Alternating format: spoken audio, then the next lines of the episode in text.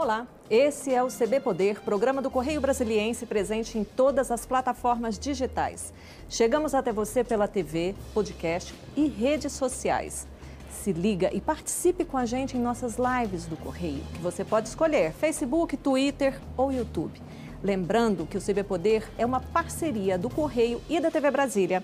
Eu sou Adriana Bernardes e aqui com a gente a secretária de Justiça e Cidadania do DF, Marcela Passamani. Seja muito bem-vinda ao CB Poder. Obrigada pela presença. Eu que agradeço. Boa tarde. Boa tarde. Secretária, eu gostaria de começar essa nossa conversa falando de um projeto extremamente importante e muitas vezes é, e, e, um problema que é invisível, né? Ficou invisível é, durante muito tempo na sociedade, que é a questão da dignidade feminina, né? Da, da dignidade menstrual. E a senhora veio contar para a gente que tem novidade aí nessa área. O governo está com programa, a secretaria está com programa de atendimento para essas meninas em situação de vulnerabilidade. É verdade, Adriana. A questão menstrual é uma coisa que nos acompanha sempre, todas as mulheres, mas a gente não tinha espaço de fala para falar sobre esse assunto. Então nós crescemos sempre muito envergonhadas, sempre constrangidas de trazer esse debate à mesa. E hoje em dia a gente sabe que tantas meninas, a gente tem dados realmente oficiais que mostram que meninas deixam de frequentar escola, deixam de praticar esportes. É, e isso sim, a gente já está falando de uma desigualdade de gênero já no ponto de partida para essas jovens. Então, como é que a gente faz a Secretaria de Justiça e Cidadania como uma secretaria responsável pela política pública dessas adolescentes? Nós estamos iniciando essa campanha de dignidade feminina de meninas a mulheres, menos tabu e mais cidadania. É um projeto que nós estamos levando para as escolas, como rodas de conversa, palestras e muito mais, e não apenas a distribuição de absorvente para essas jovens, mas a informação. Que tipo de informação, secretária? Porque é, as pessoas, eu acho que acreditam a uma crença da sociedade de forma geral que não há necessidade, né? Que todo mundo sabe tudo sobre menstruação e sobre é, o que acontece com a menina quando ela menstrua. Que tipo de informação vocês pretendem levar nessas rodas de conversa?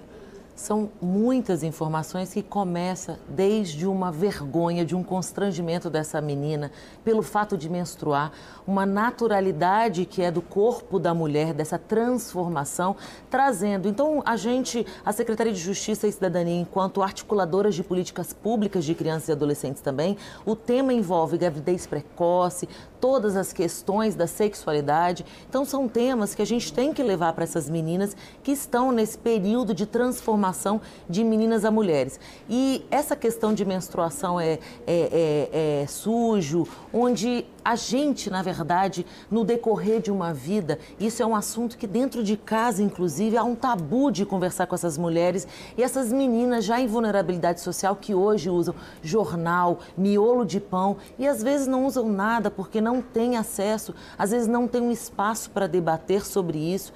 E todas nós, eu mesmo, quanto adolescente, quantas vezes a gente amarrou um, um moletom na cintura para também não, não, nenhum menino da escola, de repente, falar, olha, ela está menstruada ou alguma coisa de constrangimento, em algum momento. Então, então vai ser um empoderamento dessas meninas para que elas entendam que isso é um processo natural do desenvolvimento delas e que não há motivo para ter vergonha.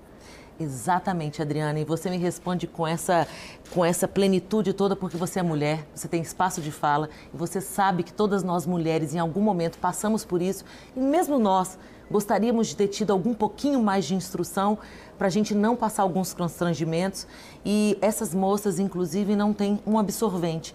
Então a gente vai através das escolas fazendo essa política pública e integrando, integrando é, entregando inicialmente via doação esses absorventes para essas meninas. O projeto começa com quantas escolas e de quais regiões administrativas já está definido?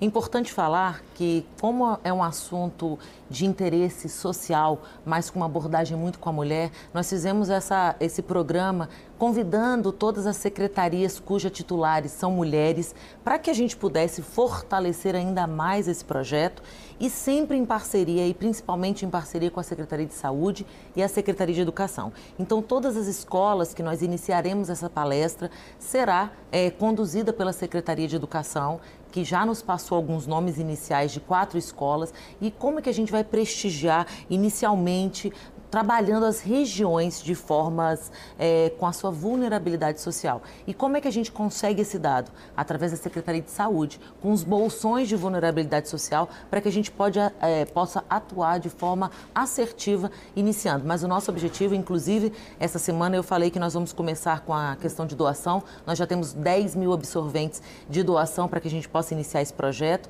O nosso objetivo é apresentar essa semana, inclusive, um projeto no CDCA, o Conselho da Criança e do Adolescente, que tem um fundo realmente onde a sociedade civil e grandes empresas doam parte é, do seu imposto de renda para esse fundo, para que a gente consiga, assim, levar como uma política pública de Estado voltado para a atenção de crianças e adolescentes, porque nós trabalhamos, sim, com criança e adolescente como prioridade absoluta do Estado. É, secretária, no Distrito Federal, há quantas meninas é, em situação de vulnerabilidade é, que se enquadrariam nesse contexto de, de, um termo que é já usado né, para esse tema é a pobreza menstrual.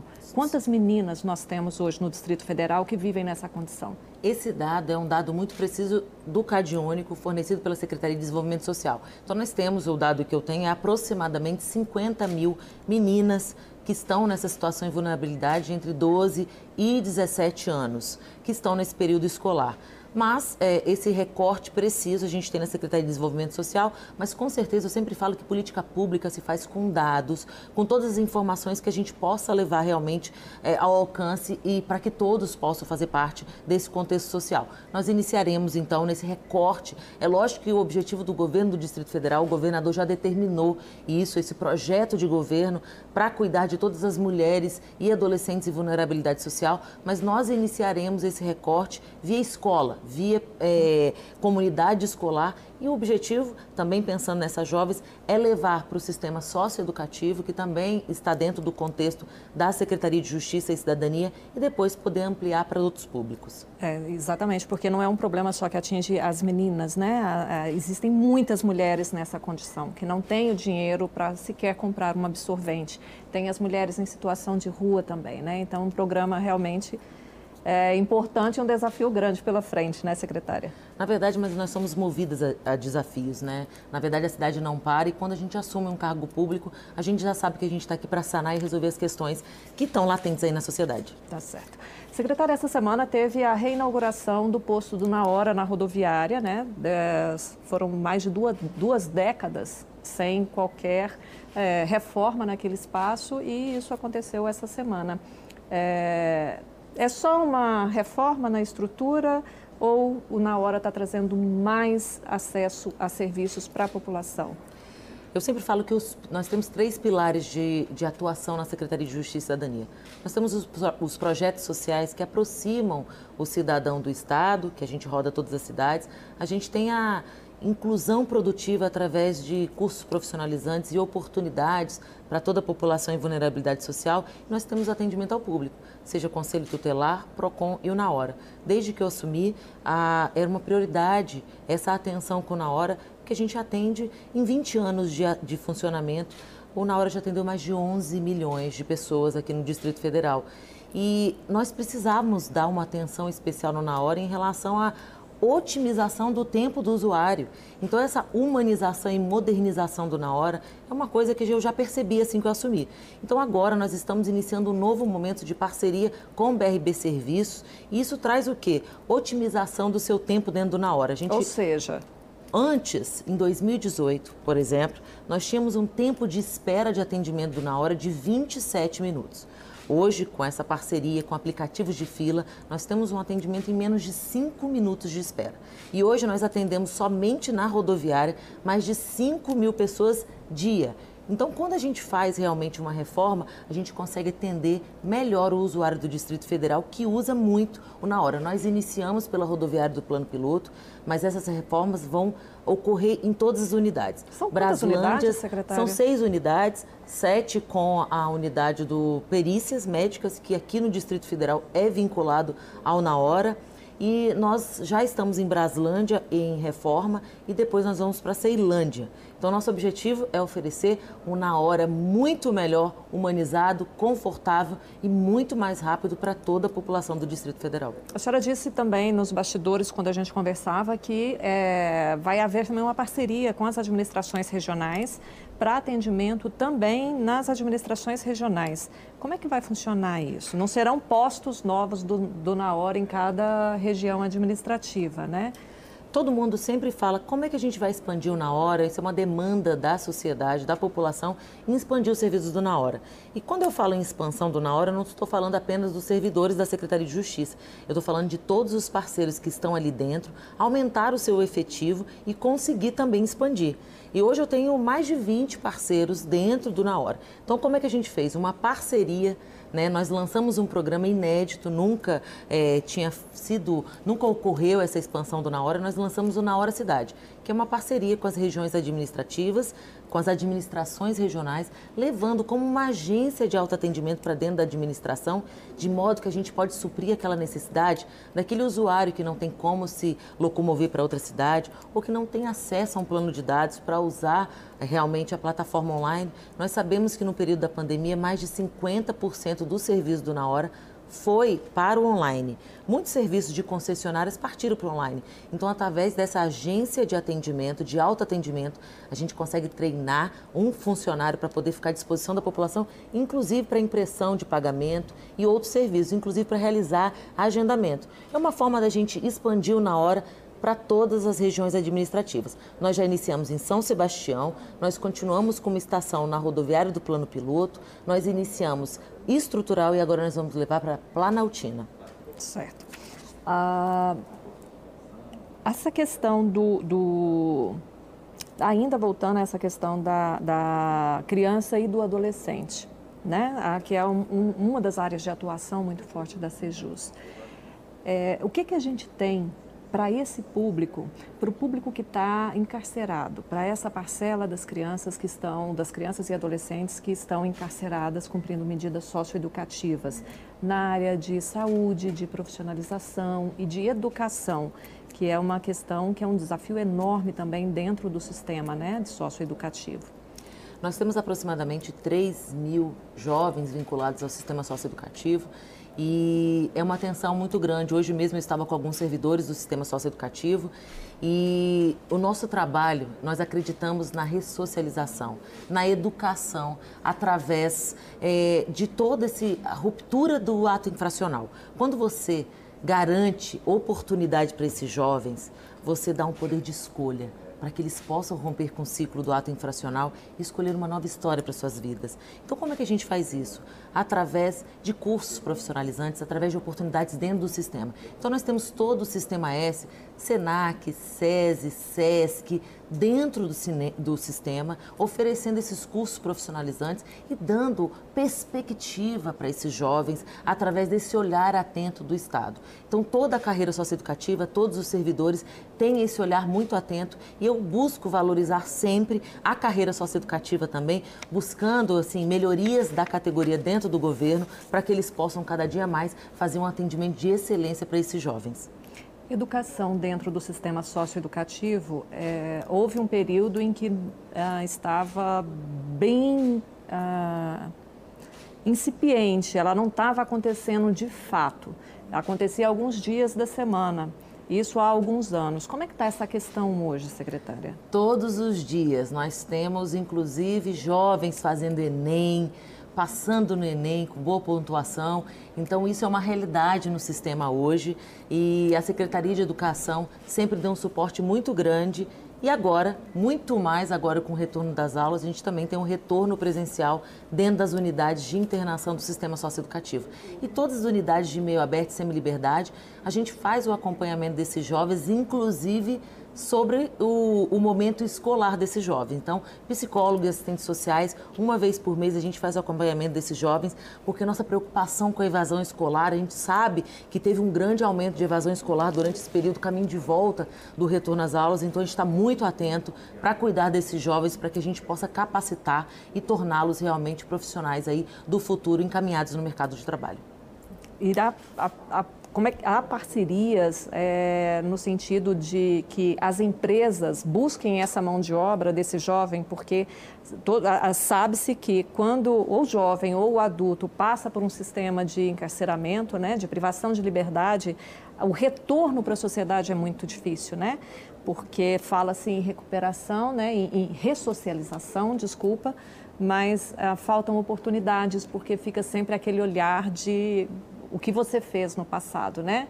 Quando a pena é cumprida, isso não significa que a pessoa é aceita e acolhida novamente na sociedade. Há algum projeto da secretaria com a iniciativa privada para acolher esses Nós jovens? Temos vários projetos. Inclusive, há mais ou menos um mês, eu assinei um termo de cooperação técnica com a STF para que a gente pudesse também encaminhar os jovens do sistema socioeducativo para estágio dentro da STF. Eu já tive uma fala também com o presidente do Tribunal de Justiça, assim como também já tive uma reunião com o STJ, para que a gente consiga levar realmente é, para dentro dos tribunais, para essa integração entre os poderes para que a gente possa dar oportunidade para esses jovens. E outra coisa, nós também na Secretaria de Justiça e Cidadania trabalhamos com os trabalhadores presos na FUNAP. E a gente também tem esse serviço tanto com os jovens como no sistema prisional. Bom, nós vamos falar sobre ah, o trabalho com os adultos do sistema, egressos do sistema prisional no próximo bloco. Um minuto e a gente volta com mais CB Poder, que hoje recebe a secretária de Justiça e Cidadania do DF, Marcela Passamani. Não saia daí, voltamos já já.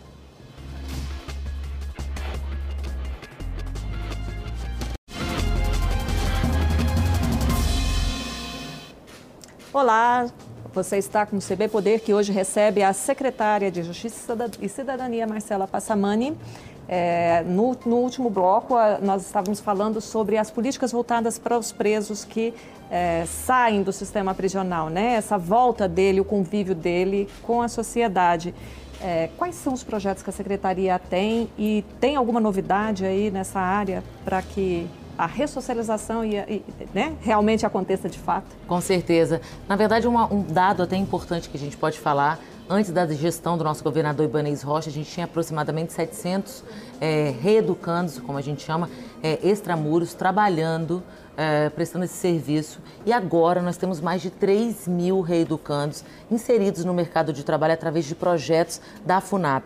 Isso realmente é, é muito exitoso. Eu tenho uma coordenadora, uma diretora da FUNAP muito engajada, uma delegada, a doutora Deuselita, onde nós buscamos diariamente melhoria e reinserir é, o maior número de reeducandos no mercado de trabalho, porque a gente acredita realmente na ressocialização, nessa oportunidade. E uma novidade realmente que a gente tem, então, nós temos agora várias oportunidades de curso e, e, encaminhamentos para as empresas agora no segundo semestre. E o que nós estamos também implementando agora no Distrito Federal é o escritório social, uma parceria do CNJ com o governo do Distrito Federal, prestando assistência jurídica e social para os egressos do sistema socioeducativo, do, do sistema prisional e seus familiares. Então a gente está falando que um acompanhamento de dois anos depois do sistema é, realmente prisional, para que a gente possa fazer o um encaminhamento de moradia, o um encaminhamento de emprego, o um encaminhamento jurídico dessa é, desvinculação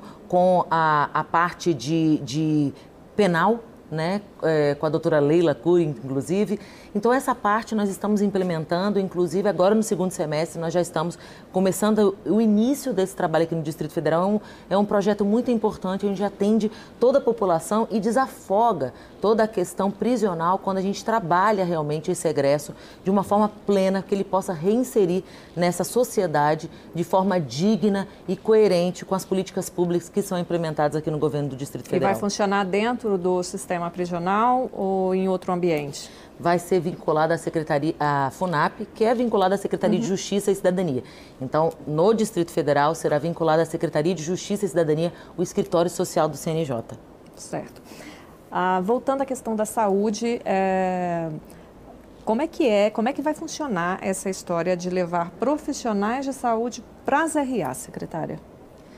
Adriana, nós temos um trabalho diário, é, é, ele a cada dia me motiva mais. Porque a gente sabe que a união do governo com a sociedade civil, com o terceiro setor, ela é sempre muito importante. O Estado não consegue estar em todos os, é, em todos os cantos, em todas as cidades, diariamente. Nós precisamos de apoio para que a gente possa realmente organizar e transformar a vida das pessoas através dos serviços. E nós temos na Secretaria de Justiça e Cidadania um programa chamado Voluntariado em Ação.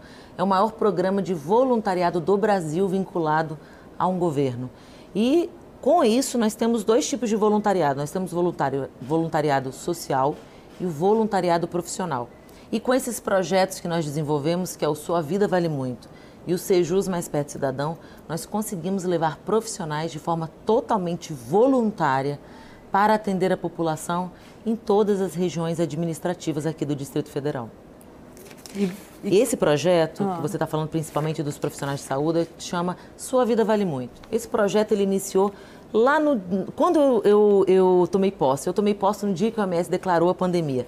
Eu sabia, enquanto assim, primeira mulher secretária de Estado de Justiça e Cidadania, e no início de uma pandemia totalmente desconhecida, eu sabia que eu tinha que ser rápida, porque a cidade não para. Nós lançamos a Hotelaria Solidária, aquele projeto que nós colocamos 300 idosos dentro de um hotel da cidade para garantir a segurança deles, a saúde, enquanto os hotéis, enquanto os hospitais de campanha ficavam prontos, enquanto os projetos sociais estavam sendo formulados, inclusive evitando que esses funcionários dos hotéis fossem mandados embora. Então foi uma solução de Estado a partir do isolamento desse grupo de risco. E com, com um projeto tão exitoso, inédito no mundo, no mundo, foi o, o único que deu realmente certo. É, nós, inclusive, ganhamos um prêmio internacional por esse projeto. Nós iniciamos esse programa de saúde em todas as cidades. E hoje a gente leva é, exames oftalmológicos, nós levamos, nesse mês de outubro, nós estamos com a carreta da mulher fazendo mamografia, fazendo exames preventivos, levamos médicos psicólogos, assistentes sociais, nossa preocupação também com a saúde mental da população nesse período de caminho de volta dessa pandemia e levamos vários serviços de saúde para atender a população. Nós, eu sempre falo que nós, apesar de sermos uma, uma não falo só falando da secretaria de uma cidade, uma secretaria de cidadania, eu acho que a palavra da vez é resgate da cidadania, esse acesso a direitos da população e a partir do momento que você leva esses projetos mais para perto da população, você consegue aproximar e tornar essa população, essa pessoa que se sente invisibilizada, pertencente, porque nós trabalhamos com certeza para a população do Distrito Federal. A senhora falou em saúde mental, a questão da saúde mental é, já é considerada uma pandemia dentro da pandemia, né? É, especialistas falam que a, a, pandemia do novo coronavírus ela traz várias pandemias junto, né? Uma delas é a saúde mental. A gente acabou de passar aí pelo é, Setembro Amarelo, né? Que trata, que discute essas questões do, do da saúde mental. É... é um tema muito importante. Exatamente. Agora, como é que a gente vai é é possível prestar essa assistência para quem não tem um plano de saúde, para quem não tem como pagar uma consulta? Porque ah, há uma demanda muito grande né, pelo serviço na rede pública que ainda não é, rede, o poder público ainda não consegue dar vazão a toda a necessidade da população. Sim, por isso que eu sempre falo que o apoio de voluntários, da sociedade civil, do terceiro setor é muito importante. E o que a gente faz enquanto gestores? Fazer essa articulação de modo que a gente possa beneficiar a população do Distrito Federal, seja através de projeto de governo, seja através de parceria, seja através de voluntariado. O importante é a gente atender. E eu falo, Adriana, realmente todo mundo é, teve algum prejuízo, alguma é, alguma alteração na sua rotina é, com esse período da pandemia, seja perdendo um ente muito querido, tendo uma, um isolamento social, que isso repercutiu no seu dia a dia, perdendo seus empregos, é, nesse período de instabilidade e insegurança. Então, de, toda, de todo mundo, em algum momento, realmente teve algum abalo emocional. E a gente sabe que esse acolhimento, essa proximidade, de olhar olho no olho, de falar nós estamos juntos, é, nós estamos aqui para trabalhar por você e para você. Quando a gente leva esse serviço, a população realmente se sente vista e a gente consegue, através desses projetos, oferecer atendimento psicossocial, O que é o atendimento psicológico e o social? Como é que é esse social? O assistente social, ele é a porta de entrada, é o profissional porta de entrada por serviços públicos do governo. Então, a partir desse atendimento, ele consegue direcionar e ver se é um atendimento na rede de ensino, se é um atendimento de saúde, se é um atendimento para o CRAS, e aí a gente consegue atender e acolher essa pessoa que nos procura. E esses assistentes sociais estão na rede de saúde, postos de saúde, hospitais, é, quais outros órgãos do governo é, que as famílias que necessitam desse apoio podem procurar para conseguir entrar no, no, nesse serviço e ser atendida? Quando a gente está falando de saúde mental, nós estamos falando com certeza da Secretaria de Saúde, mas a, a carreira da assistência social, ela está em todo o governo, é, inclusive na Secretaria de Justiça nós temos vários psicólogos e assistentes sociais que prestam esse atendimento. Dentro da Secretaria de Justiça nós temos atendimento com casos de drogadição, com as comunidades terapêuticas, onde a gente tem um projeto chamado Acolhe, cuidando realmente dessas pessoas que têm esse problema com drogas e seus familiares. Então a gente tem um projeto chamado Acolhe e a gente cuida dessas pessoas. Como a gente tem vários outros, nós temos vítimas de violência, que a gente trabalha nos pró-vítimas com é, psicólogos e assistentes sociais também. O nosso objetivo, acho que essa questão do psicólogo e assistente social, ele está inserido em vários contextos né, sociais, em, vários, em várias abordagens, que o objetivo final realmente é cuidar das nossas crianças, dos nossos adolescentes, das nossas famílias. Obrigada, secretária, pela presença. O CB Poder fica por aqui. Obrigada pela companhia e até a próxima. Tchau.